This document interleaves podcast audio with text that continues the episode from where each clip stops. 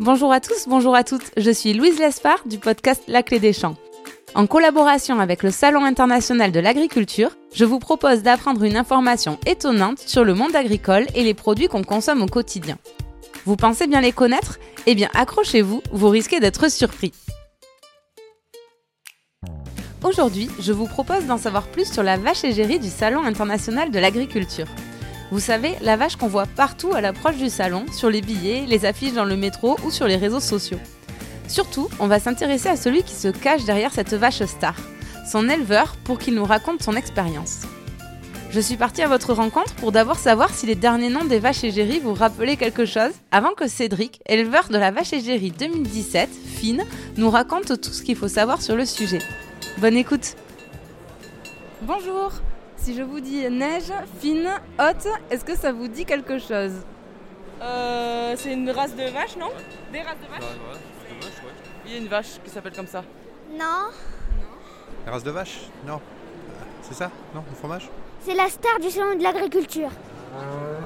Eh ben Neige, c'est la, c'est une vache abondance qui est Non, euh, vraiment pas. euh, l'égérie de- du salon d'agriculture 2022. Oui, c'est la mascotte du. Pas la mascotte, mais la l'égérie du concours, non? On sent que les vaches sont vraiment vos chouchous du salon de l'agriculture et que vous connaissez plutôt bien celles qui sont élues vaches égérie. Mais partons à la rencontre de Cédric Briand, éleveur de la vache égérie 2017, nommée Fine, pour qu'il nous raconte son expérience. Bonjour Cédric, Bonjour. merci beaucoup pour ton temps pendant ce salon de l'agriculture.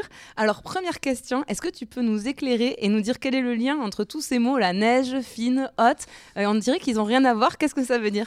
Ah non, c'est pas des mots croisés en effet. non, euh, tous ces noms-là sont les noms de vaches égérie du Salon international de l'agriculture. Et moi particulièrement, je suis euh, l'éleveur de Fine, la vache égérie de 2017, qui est une vache de race bretonne pinoire. Vache égérie, ça veut dire quoi? Ah, donc euh, vache égérie, c'est une vache qui est mise à l'honneur euh, parce qu'elle appartient à une race qui représente un collectif d'éleveurs qui élèvent ces animaux pour ses qualités particulières. Alors en général, les races sont liées surtout à un terroir, à un territoire. En France, on est riche de fromage, mais aussi on est riche de races de vaches parce que chaque région avait sélectionné des animaux qui correspondaient à ses attentes. Et du coup, c'est vraiment la vache qu'on voit partout, sur les billets du salon, euh, sur les affiches dans le métro. euh, C'est une Euh, star. c'est- ça, c'est une star, c'est une égérie. Euh, donc euh, c'est pas euh, c'est pas l'égérie Lancôme ou Guerlain, mais c'est l'égérie du salon. Donc elle est en axe de communication. hein, on la voit partout sur les affiches, dans le métro, à l'arrière des bus. c'est impressionnant. Et quand on est l'éleveur euh, de cette vache, eh ben c'est plus qu'impressionnant parce Mm. que euh, tout de suite euh, un gros zoom, un gros focus est fait sur nous, sur nos démarches. Mais bon, c'est une aventure passionnante. Oui, on va en parler et tu vas nous raconter tout ça. Mais d'abord, tu l'as dit, bah, il existe plein de territoires différents en France qui font notre richesse agricole.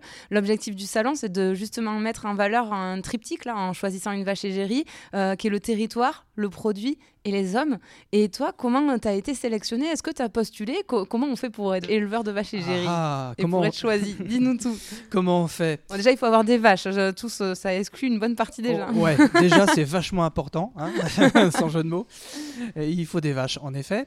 Alors, nous, pourquoi on, on a voulu euh, en faire partie? Parce que la Bretonne Pinoire fait partie du Salon de l'Agriculture depuis la création du Salon de l'Agriculture. Et même avant le Salon de l'Agriculture international, au Salon de Paris. Et même avant le Salon de Paris, au concours de Versailles. Donc, autant vous dire, la race a été créée en 1884. Tu me disais que c'était celle qui était la, présente en plus grand nombre dans le salon à cette Et époque-là. Et, et tout à fait. Et c'était la race la plus importante euh, avec la charolaise. Et l'idée, c'était de, de dire, ben, 2016 aurait été euh, les 120 ans euh, de la création de la race. Euh, donc on disait, euh, dès 2015, il faut qu'on postule au Salon de l'agriculture pour pouvoir euh, bah, interpeller le salon en disant, mais attendez, on est toujours là. On n'a pas beaucoup de vaches, mais on est toujours là. Donc on avait fait une demande. Donc c'est un dossier que vous déposez? Alors, c'est un dossier qu'on dépose en expliquant le collectif, la dynamique de la race, les hommes et les femmes qu'il y a derrière, le territoire qu'on représente, la dynamique que ça peut apporter. Donc, c'était ça, l'idée. Alors, on a été retoqué en 2016. Et ben, on était on, est- on est têtu. breton. Donc, on est revenu en 2017. Et en 2017, on a été accepté. Et donc toi, c'est Fine qui a été choisi, euh, donc ta vache à toi. Complètement. Comment tu le vis quand on t'annonce que tu vas être éleveur euh, de vaches égérie Alors, euh, bah bien. Alors moi j'étais investi dans la race depuis longtemps. J'étais vice-président à l'époque. D'un commun accord dans le conseil d'administration. naturellement. Ça Mm. s'est fait naturellement. Tout, tout le monde m'a dit mais non Cédric, euh, c'est toi qui y vas. Euh, si tu es d'accord, évidemment. Donc euh, moi, première chose, j'interroge mes associés du GAEC, Eh parce oui. qu'on est trois associés. Parce que ça prend beaucoup de temps d'être éleveur de vaches égérie. Beaucoup. On en parlera tout à l'heure. Oui. Euh, ça prend beaucoup de temps. Et puis ma femme et mes enfants, on en a parlé en famille, en se disant parce que là, ben c'est, je sais pas, moi, pour vous donner un ordre d'idée, euh, se retrouver euh, dans un montage de quotidien euh, le soir. euh, pour des enfants qui sont adolescents, euh, faut l'assumer le Mm. lendemain au lycée et, et on sait très bien que si c'est mal géré, ça peut mal se passer Mm. et pas agréable à- à vivre. Mm. Donc il y avait tout ça hein, qu'on avait, euh, qu'on avait imaginé. Et quand on a validé ce principe, et ben après il a fallu construire le, le projet. Parce que même si le salon est un événement, bah pour nous ça devenait un événement aussi. quoi. Ben oui, parce que c'est un stand, c'est plus un stand de 30 mètres carrés, c'est un stand de 200 mètres carrés qu'on a mis en place.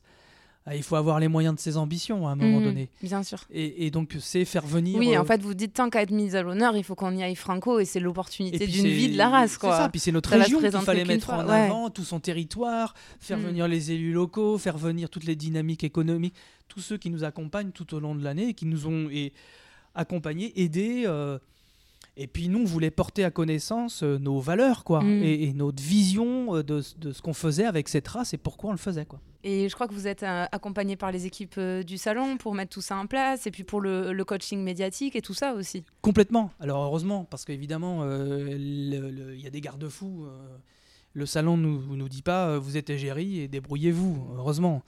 Donc non, non, non. Et d'ailleurs, merci encore d'ailleurs, à toute l'équipe du, euh, de Comexposium et du, du, du SIA parce que euh, enfin, c'était, super riche euh, de rencontres et Mm. puis euh, c'était bienveillant et là, c'était plutôt rassurant parce qu'on met les pieds euh, quand même euh, dans... On sait bien, hein, euh, c'est le marronnier des médias, euh, le salon de l'agriculture tous les ans, euh, et en plus l'année des présidentielles, euh, ça devient oui. une étape incontournable. Mm. Du coup, tu as vu tous les candidats? Tous, toutes et tous. Toutes et tous. Et alors, euh, on le disait, ça prend énormément de temps. Combien tu penses que ça t'a pris euh, Je crois que c'est à partir du mois de décembre que ça devient, trois mois avant le salon, que ça commence vraiment Ouais. à, Ouais, ouais. à médiatiquement, en tout cas, à, à prendre du temps. Combien de temps t'estimes que, que ça a pris? Combien d'interviews t'as fait aussi? Est-ce que tu as des chiffres à nous donner Ah oui, j'en ai se plein. compte? On a, on a gardé tout ça parce que, euh, en fait, moi, j'ai été absent de l'exploitation, on va dire mentalement, trois mois, Mm. en gros. Même si j'étais présent sur l'exploitation, c'était pour recevoir des journalistes, recevoir des partenaires, aller construire le projet. euh, et euh, absent complètement physiquement de l'exploitation pendant deux semaines. Et donc, il y a fallu trouver des financements pour me remplacer. Mm. Donc, euh, ça, c'était aussi la condition sine qua non hein, pour pouvoir le faire. Donc, c'est ce qu'on a fait. Après, il fallait se préparer à un message de communication. Parce que nous, l'idée, c'était pas que moi, euh, je sois euh, juste euh, pour parler de la vache bretonne pinoire. Mm. C'est quel message on voulait faire passer collectivement la race en étant vache égérie. Mais ça voulait dire derrière, euh, moi j'ai fait 121 interviews pour vous donner un Ouais, chiffre. 121. C'est monstrueux. C'est monstrueux, ça va de la télé chinoise à euh, les directs de France 3 euh, au journal télévisé, les, enfin c'était la presse écrite, le Monde euh, le euh, le télé Z, euh, Mm. Europe- enfin voilà, c'est radio, télé, euh, communication internet, le, enfin c'est pareil sur les. C'était la première année qu'il y avait un community manager sur le salon. Mm. Enfin ça a été une explosion totale. C'était le début, enfin vraiment le début des réseaux sociaux en, en- en com. Donc euh, bah voilà, on tombait là-dessus, mais en même temps, euh, nous, il y avait une difficulté. Enfin, c'était pas si simple que ça. On était une vache euh, euh, qui, euh, qui était en agriculture biologique, en circuit court, euh, une race locale à faible effectif. Euh, donc du coup, il fallait aussi pas clivant sur Mm. notre message. Et nous, on voulait vraiment proposer une diversité. comme nous avait encouragé le Salon de l'agriculture à le faire. On proposait une diversité et un autre système agricole. Du coup, c'était ça l'important de se préparer avant. C'était aussi de mesurer tout ça, de ne pas prendre les choses personnellement, Mm. d'être euh, aussi euh, physiquement bien préparé. hein. Euh, C'était important, le, Oui. so- le- le travail sur l'alimentation, le sommeil. parce que euh, voilà, faire des interviews de 6h30 le matin à 23h le soir, parce que c'était ça. En fait, c'est ça qui se passe. Plus en campagne électorale présidentielle, recevoir tous les candidats, plus toutes les équipes de campagne, c'était pas rien. Mm. Euh, donc euh, voilà, et, et surtout en 2017. T'aurais une anecdote à nous raconter? Euh, J'en ai plein d'anecdotes à vous raconter. euh. Euh, Il y, a eu- il y a eu des, des moments assez rigolos. Je, je me souviens, c'est quand, euh, c'est quand Emmanuel Macron euh, est arrivé sur le stand. euh, il y avait à peu près euh, trois, ouais, ouais, je dirais 250 à 300 journalistes euh, plus public autour du, du ring de la vache à l'honneur. Je ne sais pas si vous voyez. Et donc du coup, on avait renforcé, on avait dit à des collègues éleveurs de venir s'appuyer contre les poteaux pour pas que ça s'écroule. Ah ouais. Donc c'est ça que ça veut dire. Les perches micro qui te touchent les cheveux. euh, Excusez-moi, je suis là. Euh, voilà, euh, les- les- il y a des personnes en civil qui passent avec euh, des micros dans les poches avant et après l'interview, après les rencontres. Donc c'est ça. euh. Et du coup, euh, comment tu l'as vécu maintenant, toi, avec du recul, ce salon Euh, Est-ce que ça a été un bon souvenir Euh, Comment tu... Quel ressenti tu as maintenant euh? Moi, pour moi, c'est vraiment un, un très très bon souvenir parce que euh, ça a été euh, humainement euh, très riche. Euh, ça a été bienveillant. Euh, on a pu travailler collectivement. On a pu euh, exprimer le fait que sauvegarder de la biodiversité, c'était facteur de développement local, qu'on pouvait en vivre économiquement et que c'était pas complètement euh, farfelu et que faire de l'agroécologie, euh, de la vente directe, euh, c'était intéressant. Et, que, et du coup, ça permettait aussi au grand public et à la profession de se rendre compte qu'on n'était pas des rêveurs, quoi, ou Mm. des gens, des, utopistes, que c'était la réalité, on fonctionnait et on en vivait sur nos fermes de ça, quoi. Donc ça, on était très fiers de ça. Il y avait cette, cette fierté et puis cette reconnaissance du milieu, de, la corporation. Euh, moi, aujourd'hui, quand je viens au salon euh, depuis, euh, eh ben, euh, je dirais pas que j'ai des agendas de ministre, mais ben voilà, c'est bien rempli, quoi. Et qu'est-ce que ça t'a apporté à toi en tant qu'éleveur? Une fois que le salon a été terminé, est-ce qu'il y a eu des retombées euh, économiques euh, Est-ce que pour la race, ça a eu un impact? Qu'est-ce que ça t'a apporté après Ouais, le alors, salon? moi personnellement, ça m'a pas apporté en termes euh, en- en- en- d'un point de vue économique, ça m'a Mm. pas apporté parce que euh, déjà avant le salon, nous par exemple sur la ferme, on vendait tout, Mhm. on n'avait pas assez de lait à la limite pour euh, répondre à, à- à la demande. Donc c'est plutôt pour la race que ça a été super intéressant. Euh, pour plusieurs choses, les, collègues éleveurs sur les marchés euh, ben, euh, bénéficiaient de la, visibilité médiatique. Et donc du coup, ben, des gens venaient sur les stands et achetaient des produits et trouvaient ça merveilleux. Et, donc du coup, ça a quand même permis à certains éleveurs de, voir cet effet-là. Ça aussi, et c'est celle-là le plus important pour moi, c'est que ça a donné des convictions à des jeunes ou des gens qui voulaient changer de vie de venir nous rejoindre. Mhm. Et on a vu des porteurs de projets débouler en masse derrière. Parce que ben, on sait bien comment c'est quand on se questionne sur soi-même et sur ses changements de vie. Il suffit d'une rencontre, d'un témoignage et d'un clin d'œil et, et hop, c'est parti quoi. Et ben c'est ça qui s'est passé. On peut dire que ça a relancé la race? Ah bien sûr. Ouais. Ouais, c'est une étape importante dans la race. Il y avait souvent, alors ce que disait euh, Pierre Kéméré, qui est euh, l'ancien directeur de, de, l'ESA de Beauvais à l'époque, donc euh, euh, qui, euh, qui était un ancien enseignant et un ancien petit-fils, arrière-petit-fils éleveur de Bretonne Pinoire, qui est à l'initiative avec des, collègues chercheurs avec lui du programme de sauvegarde, qui est le premier plan de sauvegarde d'une race bovine en France, 1975. Euh, et ce, monsieur nous avait dit il faut d'abord sauvegarder, mais il va falloir vite relancer économiquement les projets. Et il était là avec nous en 2017 et euh, il en pleurait à la fin Ouais. du salon pour vous dire à quel point il avait l'impression d'avoir réussi et de, de- de se dire bah voilà, c'est ça que je visionnais moi en 1975 et c'est ça qui se passe et 2017 c'était la récompense. Magnifique. Et hum, ta relation avec ta vache, Fine, euh, est-ce que c'est la même qu'une autre vache du troupeau ou est-ce qu'elle est particulière pour toi? Oh, elle est forcément particulière parce que même si je j'aime pas trop personnaliser euh, ou en- faire de l'anthropomorphisme sur, euh, sur mes animaux, mais euh, les éleveurs, on a une relation privilégiée avec nos Mm. animaux, on le sait bien. Comme, enfin, comme toute personne euh, avec un- son chien ou son chat, on a, on a un rapport particulier.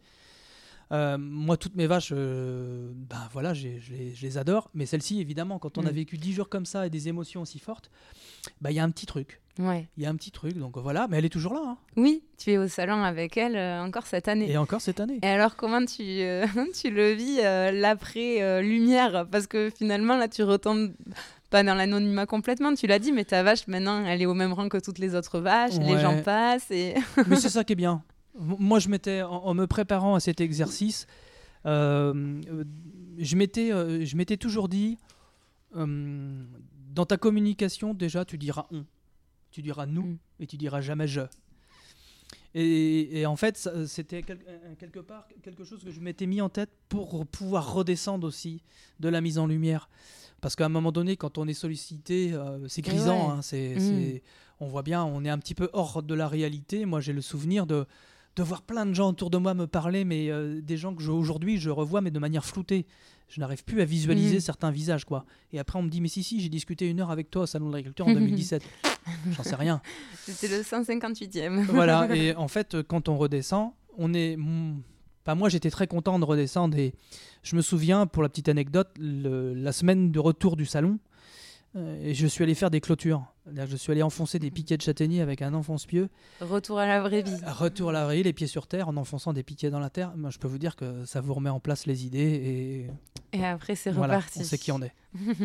super. Bon, mais merci beaucoup euh, de nous avoir parlé, partagé ton expérience. C'était vraiment super intéressant et tu l'as très très bien fait. À bientôt et bon salon. Merci. Et voilà, vous voici parés pour étaler votre science quand vous viendrez au Salon international de l'agriculture pour voir la vache égérie.